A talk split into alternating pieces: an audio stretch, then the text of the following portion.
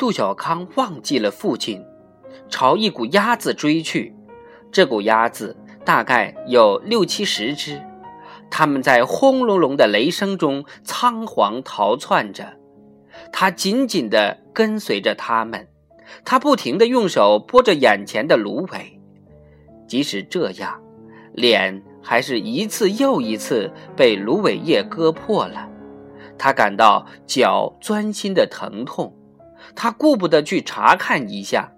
他知道这是头年的芦苇旧茬戳破了他的脚。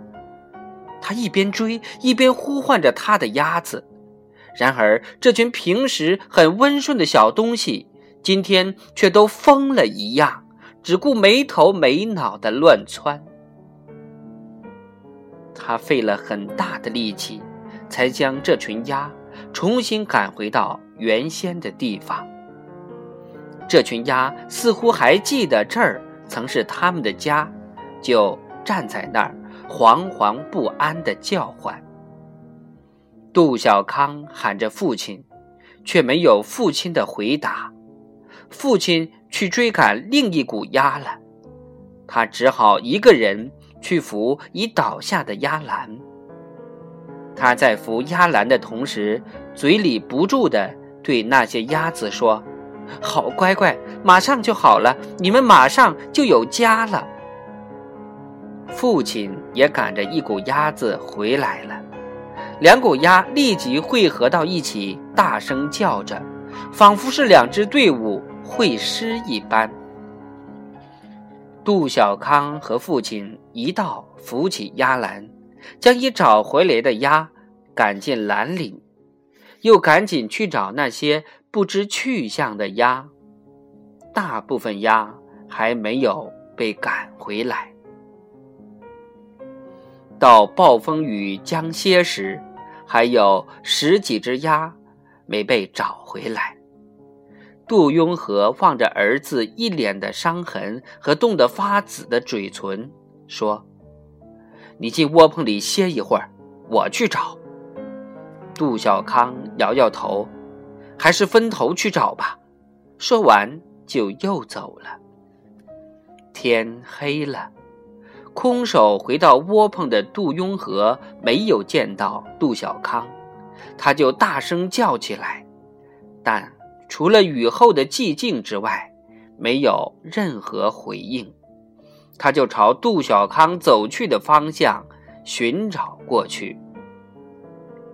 杜小康找到了那十几只鸭，但在芦苇荡里迷路了。一样的芦苇，一样重重叠叠，无边无际。鸭们东钻西钻，不一会儿功夫，就使他失去了方向。眼见着天黑了。他停住了，大声地呼喊着父亲，就像父亲听不到他的回应一样，他也不能听到父亲的回应。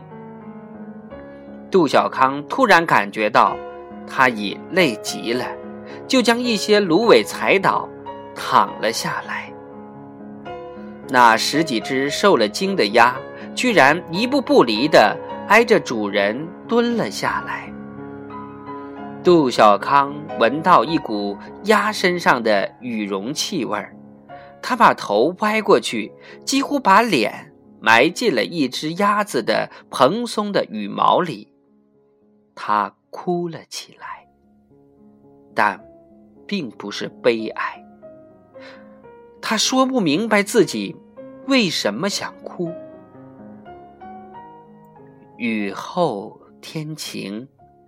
天空比任何一个夜晚都要明亮。杜小康长这么大，还从未见过蓝成这样的天空，而月亮又是那么的明亮。杜小康顺手抠了几根白嫩的芦苇根，在嘴里甜津津的嚼着，望着异乡的天空，心中不免。又想起母亲，想起桑桑和许多油麻地的孩子，他没有哭，他觉得自己突然的长大了，坚强了。第二天早晨，杜雍和找到了杜小康。当时，杜小康正在芦苇上静静的躺着，不知是因为太困了，还是因为他又饿又累，坚持不住了。杜雍和居然没有能够将他叫醒。杜雍和背起疲软的儿子，朝窝棚方向走去。杜小康的一只脚板底还在一滴。一滴的流血，血滴在草上，滴在父亲的脚印里，也滴在跟在他们身后的那群鸭的羽毛上。鸭们也长大了，长成了真正的鸭，它们的羽毛开始变得鲜亮，变得稠密，一滴水也不能。泼尽了，公鸭们变得更加漂亮，深浅不一的蓝羽、紫羽在阳光下犹如软缎一样闪闪发光。